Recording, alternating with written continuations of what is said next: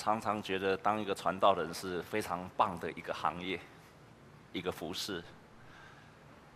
当我明白了福音的美好，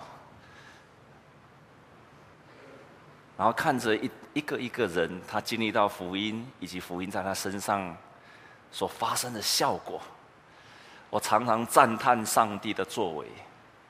我们也感谢上帝，一个人的得救，有香兰姐的一开始的热情的接待。所以，亲爱的弟兄姐妹，我们要成为热情的人，成为基督徒要成为很精彩、很热情，对生命充满了热爱，连对陌生人都会很想热爱他。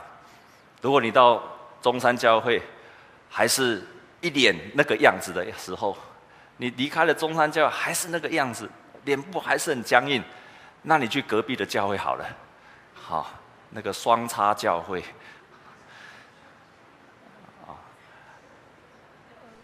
亲爱的弟兄姐妹，我们认识神，应该带给我们很棒的喜乐。我们感谢神，再一次的让我们经历到很棒的福音。啊，一个人要得救，除了是香兰姐的接待，啊，他参加了小组，啊，怡芳带领着他读上帝的话语。然后，还非常重要，就是他勇敢的跨出和好的一步。天下没有只有祷告的事情，所有神迹奇事的发生，都是因为我们勇敢。我们勇敢的跨越出了一步，人所想象人都不敢跨越的一步。那这个勇气从哪里来？这个勇气就是因为我们读神的话语而来的。神的话语让我们能够去领受。神的话语就像他刚刚说的，滴水穿石。我们很刚硬的心被穿过去了，像石头一样刚硬的心就开始变得柔软了。所以，亲爱的弟兄姐妹，多么盼望你也能够经历到这种因为读神的话语的一切的美好。我们的教会在明年要推动来读《活泼的生命》，这是一本我自己当总编辑看过最好的读经的手册。所以，明年我们要来推动全教会都来过灵修的生活。你的一天的当中有三十分钟来读神的话语，神就会柔软你的心，你会经历到上帝的话语成就在你的身上。诗篇第一篇说：“那昼夜思想神话语的人，他要像一棵树栽在溪水旁，他的树叶也不枯干，按时候会结出果子。”神的话语会让我们的生命结出美好的果子。非常感谢神。我们再一次用热烈的掌声来谢谢静雯姐妹，也把一切的荣耀都归给神。哈利路亚！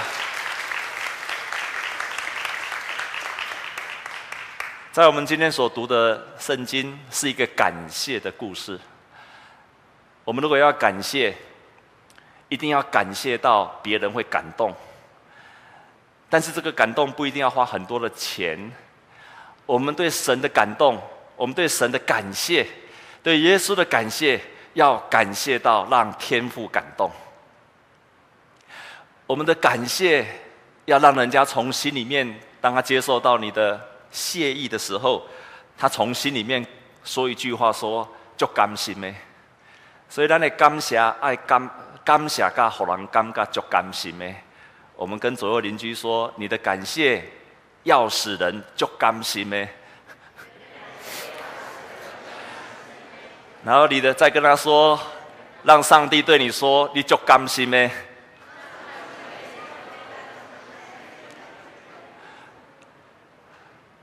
我差不多在九月的时候，有一天我要回家去。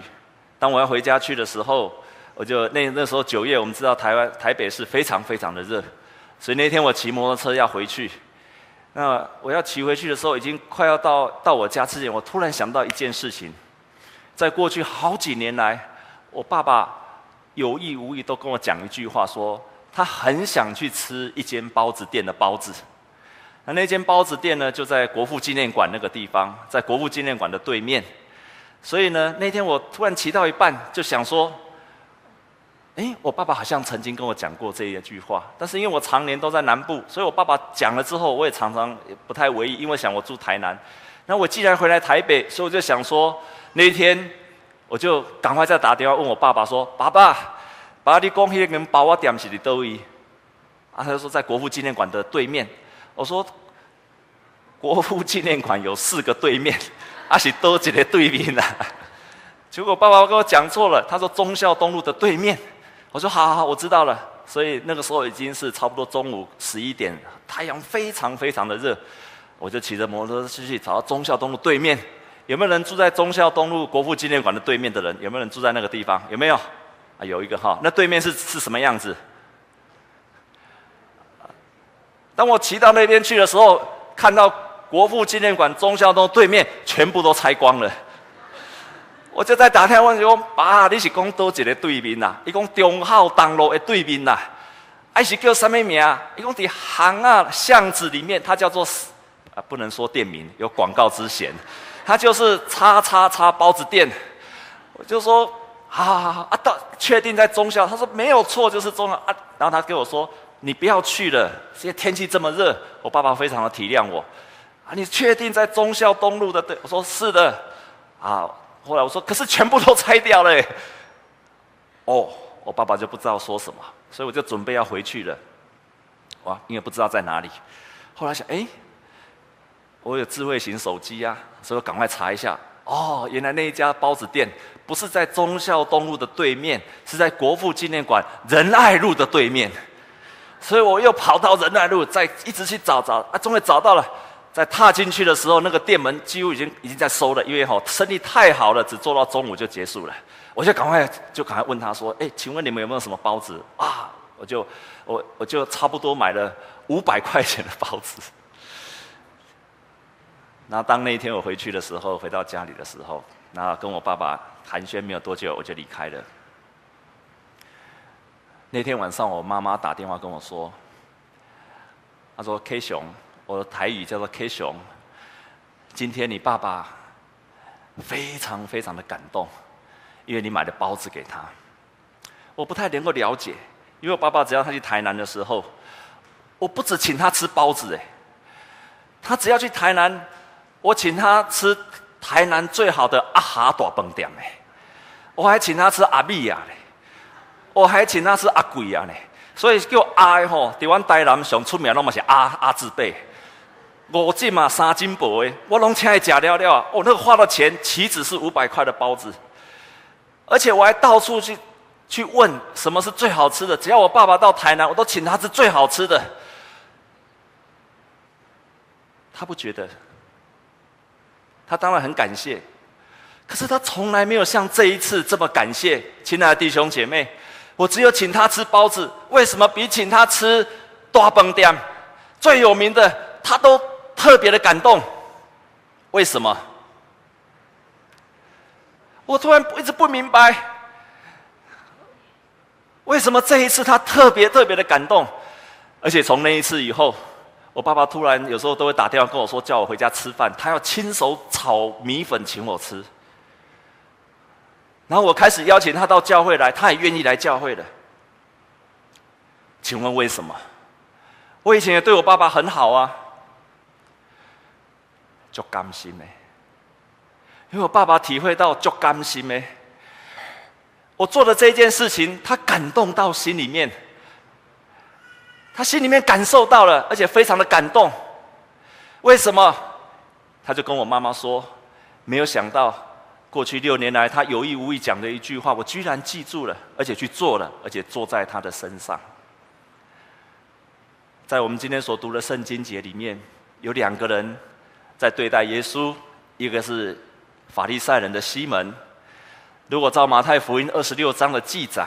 如果他们是同一个人，有些人认为他不是同，但是如果他是同一个人，这个西门是曾经患了大麻风。上个礼拜我有说，大麻风是一个非常严重的疾病，就好像当时候的癌症了一样。然后呢，他请了耶稣到他家吃饭，而且又请了他的朋友。这时候突然来一个妇人，这个妇人走到当他们的旁边。在犹太人的习惯的当中，他们常常在房子的中庭那个地方宴客，所以人常常可以走进来。这个人走进来的时候，做了一个非常不寻常的举动。他来这个地方做了三件事情。第一件事情，他就到了耶稣的旁边，然后呢，眼泪一直掉，一直掉，一直掉。一直掉，一直掉眼泪，然后呢，再用他的头发披头散发的把耶稣的脚给洗干净，然后呢，再用当时候的香膏去抹耶稣的脚。这个在当时候是非常不可理喻，也没有办法了解的一个动作。但是这个女人就居然这样子做了，这个女人居然这样子做。亲爱的弟兄姐妹，耶稣。在那个时候，就静静的看这个女人的一举一动，而且任凭她这样子去做。耶稣就这样看着这个女人做这。你可以想象，有一天你在丽晶酒店，你在那边参加一个宴席，当你吃饭，你跟你的先生也好，跟你的男朋友到那个地方去做酒席去吃饭，吃到一半的时候，突然一个非常漂亮的女孩子，一个少妇走了进来。然后到你的男朋友或者到你的先生的旁边，然后就站在他的旁边，跪了下来，然后在你先生的旁边一直哭一直哭。请问你会想怎样？你会想你先生怎么样？这个女人可能是什么？啊？这个是什么？哎，这个女人到底是谁？啊，一直哭哭哭完了之后，还用头发擦你先生的脚。擦完之后，还拿出一个香膏抹你先生的脚。请问你想他们的关系是什么？非比寻常。当时候所有的人就看这个妇女，也是这样在看这个妇女，说：“诶，这两个人，这个女孩，这个这个这个女人跟耶稣是什么关系？”所以，当这个女人，你可以想想看，她要做这件事情的时候，她要超越的有哪些事情？他要超越的，所有的人都在看他，然后再看他，看他的一举一动。本来吃饭吃到一半的人就停住了，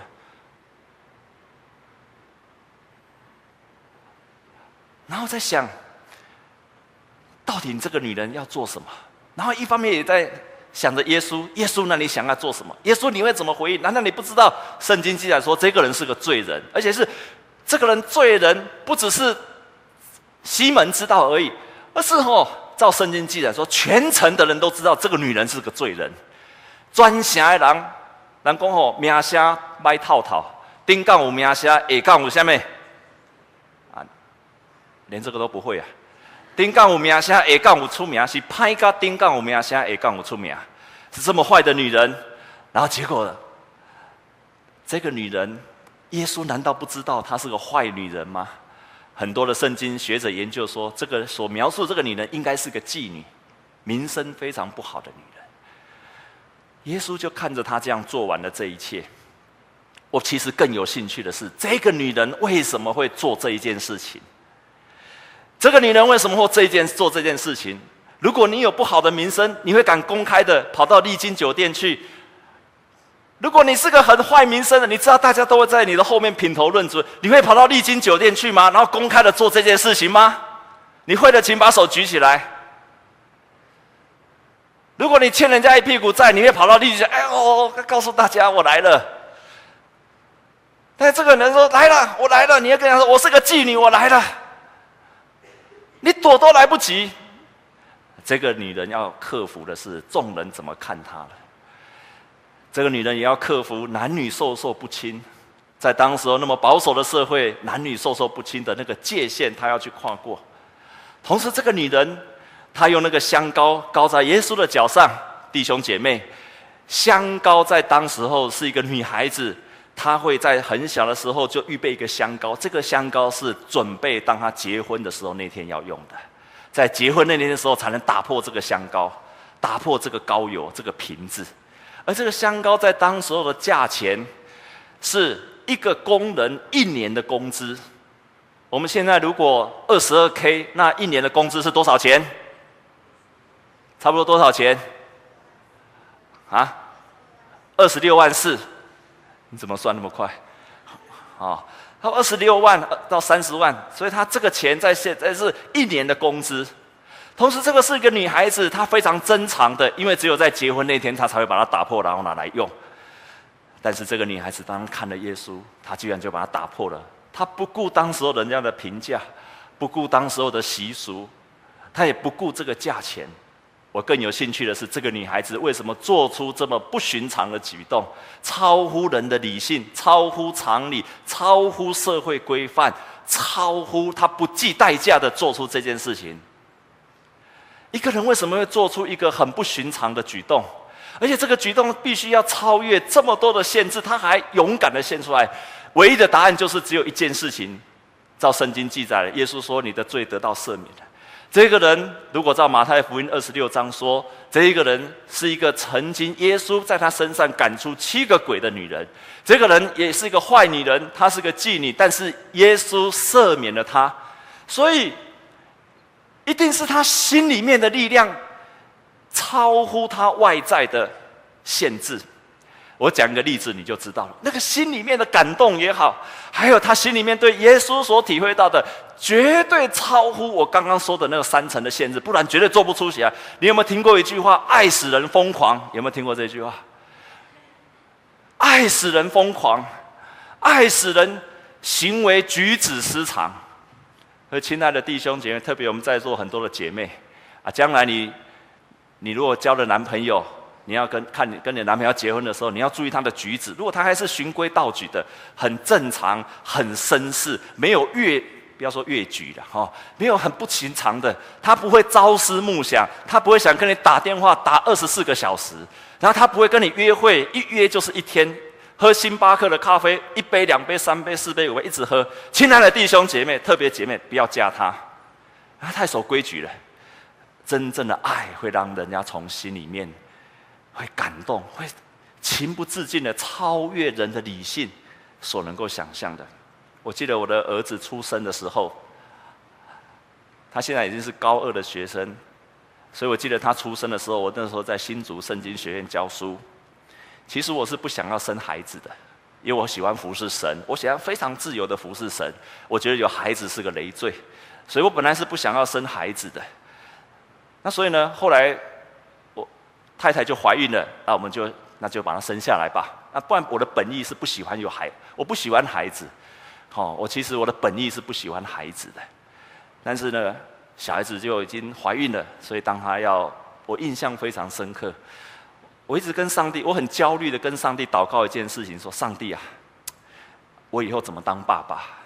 我不喜欢小孩子，可是没有办法，又要生了，我即将成为人家爸爸。上帝啊，我不知道怎么当爸爸。请你帮助我，我对小孩子一点感觉都没有，请你帮助我。没有想到，当孩子出生的时候，一出生的时候，我看见他第一眼的时候，所有内心的父爱啊，很自然的被挑动了起来了。我突然觉得心里面非常非常的激动。我说：怎么会这个样子？你看到那个孩子，心里非常非常的激动。然后当时半夜三点出生的，我看到他非常非常的激动，完全超乎我想象以外的激动。我那时候是一个非常正派的君子啊，动作举止非常的循规蹈。我刚讲道也很细讲，也很照规矩，我都规规矩矩讲到。可是就在那一天的早上，因为是三点他出生的，那天早上的十点，全校要做礼拜，刚好又是我讲道，哇！所以就从医院里面赶快。回家盥洗之后，上台要讲道的时候，想不到在那一天要讲道的时候，才讲第一句话，久久不能够自己。那天的道没有办法讲下去，那个心里面被整个爱所充满的那种感觉，超乎我能够想象的巨大。在座当过父亲的，你看你儿女出生那一刻，有曾经像我这么大的感动了？或者妈妈有这样感动的，请你把手举起来看看有没有？啊，感谢神！我经历到那样子爱的时候，才发现那样的强大的爱会让我们做出一个不可理喻的动作，超乎我们的行为举止的动作，就像这一个女人一样，就像这个女人一样，她做出一个超乎常理的动作。我们虽然不知道彻底的了解这个女人身上发生的事情是什么，但是我们可以非常确定的是。她经历了上帝的爱，逼得她做出一个这么样子不可想象的动作。他经历到了耶稣的爱，让他做出一个行为举止非常适当的动作，超乎他自己应该原有的动作。上帝的爱会让我们如此如此的感动，而我经历到了上帝爱也是这样子的，会让我们的心里面不止温暖，它会让我们的心里感到激动。如果你真正经历到了上帝的爱的时候，它会让你的心里面感到激动。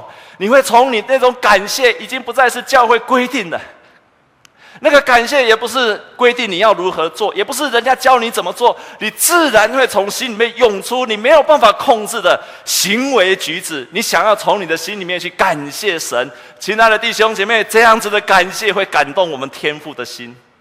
这种感谢是真的从你的里面去涌出来的感谢，这样的感谢会打动了耶稣的心，这样的感谢是真的从我们心里面涌出来的感谢。我们感谢的天父，他喜欢我们这样子的感谢。在过去一个礼拜，我们教会有将近三十位的弟兄姐妹去参加韩国丰盛教会的金圣坤牧师来台台湾办的退休会。我们现在教会在推广双翼的门徒训练，就是由这一位金牧师所推动的，由金牧师来带领，然后来设计的。我们教会现在所用的双翼，就是由他设计的，在做门徒的训练。非常棒的一个系统，可是这个系统里面，他常常告诉我们说，我们要有为父的心肠。在退休会里面，金牧师他分享，他说，在他刚刚开始牧会的时候，教会的人数很少，三十几个、四十几个人、五十几个人而已。那个时候，金牧师的教会里面有个弟兄姐妹，有一对夫妻是非常重要的同工，在那个时候，那一对同工。突然之间，没有任何的理由，也没有告诉他原因，就离开了教会。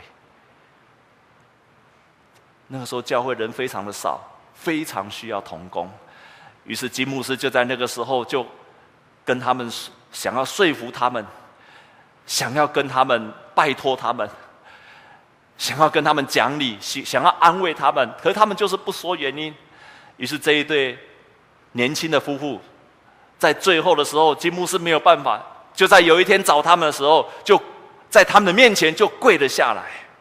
他不是要跪那两个人求他，而是金牧师他分享，在他的心中，他对神的爱，他希望神的教会有很多的功能。那个时候非常需要功能，耶稣基督的身体需要功能，而那个时候人那么少，那么需要功能，非常需要这一对，所以金牧师就在那个时候就跪了下来，求他们留下来。吉姆斯说一句话：“我不是为了他们跪下来，而是他说了一句话说：‘说我为了耶稣基督，我为了耶稣基督，我跪下来又算什么？我为了耶稣基督，命都可以不要的，跪下来又算什么呢？’他不是跪那两个，他是为了上帝而跪下来，为了教会，为了耶稣基督的身体而跪了下来。包括去的人可能都不明白。”在金牧师他的人生的过程当中，他为什么肯问上帝做出这一件不可理喻的、没有办法想象的、超过常理的一个动作？金牧师是第四代的基督徒，可是，在他很事业非常成功的时候，他是一个建筑公司的老板，事业非常的成功。虽然事业非常成，可是心里面没有平安。他不知道这个信仰对他有什么帮助，他找不到信仰的意义。在那个时候，他的太太也在那个时候得了一个医生宣告没有办法治疗的病。他在那个时候迫切的祷告求告神，神就在那个时候医治了他太太的病。神也在那个时候让他经历到上帝的爱临到他的身上，降临在他的身上。所以就在那一刻，他从他的心里面充满了感谢。那个感谢就让他做出一个不可思议的动作，所以他说：“我为上帝的命都可以舍了，跪下来又算什么呢？”当你真正体会到上帝的爱的时候，你的感谢会超乎你所能够想象的，超乎世人的眼光。愿我们再一次能够经历神的爱。我们不能常常不能够做出对上帝的感谢，不管是从十分之一的奉献，不管是从言语的感谢，不管是行动的感谢，都在说明我们经历到神的爱还不够。愿神更大的爱临到我们当中，神的爱会更大的临到你们的身上。我们同心来祷告。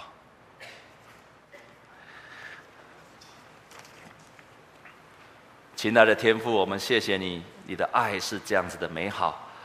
我们感谢你，赞美你。我们愿意用我们的行动，用我们的话语，用我们的行为，也用我们的金钱来奉献给你。我们谢谢你赐给我们你的生命。当我们感谢你的时候，是你自己先把你自己给了我们。我们这样子祷告，是靠着耶稣基督的圣名。阿门。我们来唱这一首《十架的爱》。坐着唱。